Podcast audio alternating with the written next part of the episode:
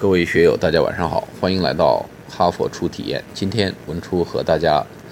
探讨这个话题呢，是跟猴子有关，是跟猴子的模仿能力有关。有这么一篇文章叫《Monkey See, Monkey Buy》，猴子看了，猴子买，讲的是猴子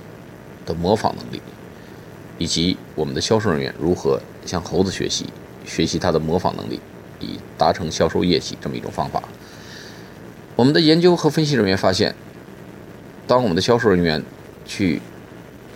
观察客户，并且去模仿客户的时候呢，他的销售业绩明显增加。销分析人员把销售人员呢分成两组，一组接受了这方面的培训，啊，就是观察和模仿客户这方面能力的培训，而另一组呢没有这方面的培训，也没有去模仿客户。结果发现呢。接受培训并且会去观察和模仿客户的这组销售人员业绩，要远远高于那组没有经过相关培训，也没有采取相关销售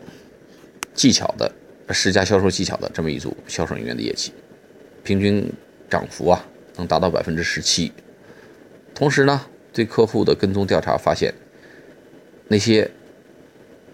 潜移默化。去模仿客户的销售人员，能够给客人留下更深刻和更好的印象，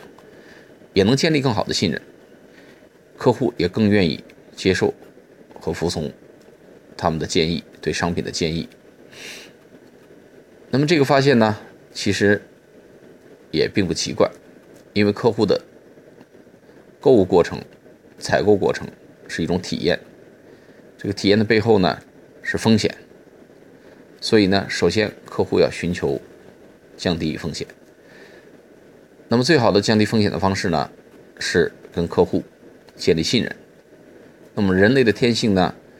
使我们更愿意去信任那些与我们有共同点的点的这些人，无论他和我们来自同样的一个城市，或者来自同一个学校，甚至拥有同样的。性格特点，比如都爱抽烟，都爱喝酒，都爱飙车，等等。我们更愿意倾向于去接受和信任这样一群和我们有共同特点的人的影响。所以，当我们刻意模仿客户的时候呢，无论是他的表情举止，无论是他的一颦一笑，还是他的肢体语言，甚至一些细微的小动作。都在冥冥中、不知不觉中给客户传递出一种类似的感觉，一种同类的感觉，一种和我们有共同点的感受。正是这种点点滴滴的共同点，使我们和客户建立了信任纽带，也就是更容易使我们的销售人员来影响客户的决决策过程。所以，掌握了这个技巧之后呢，有了这个发现，我们。对我们的销售人员的培训似乎应该增加一位，也就是如何观察我们的客户，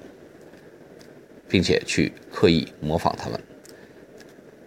通过这种观察和模仿，跟客户建立共同点，从而建立信任，从而达成我们的销售目的和提升我们的销售业绩。好了，我们今天的分享就到这里，谢谢大家，我们下次节目再见。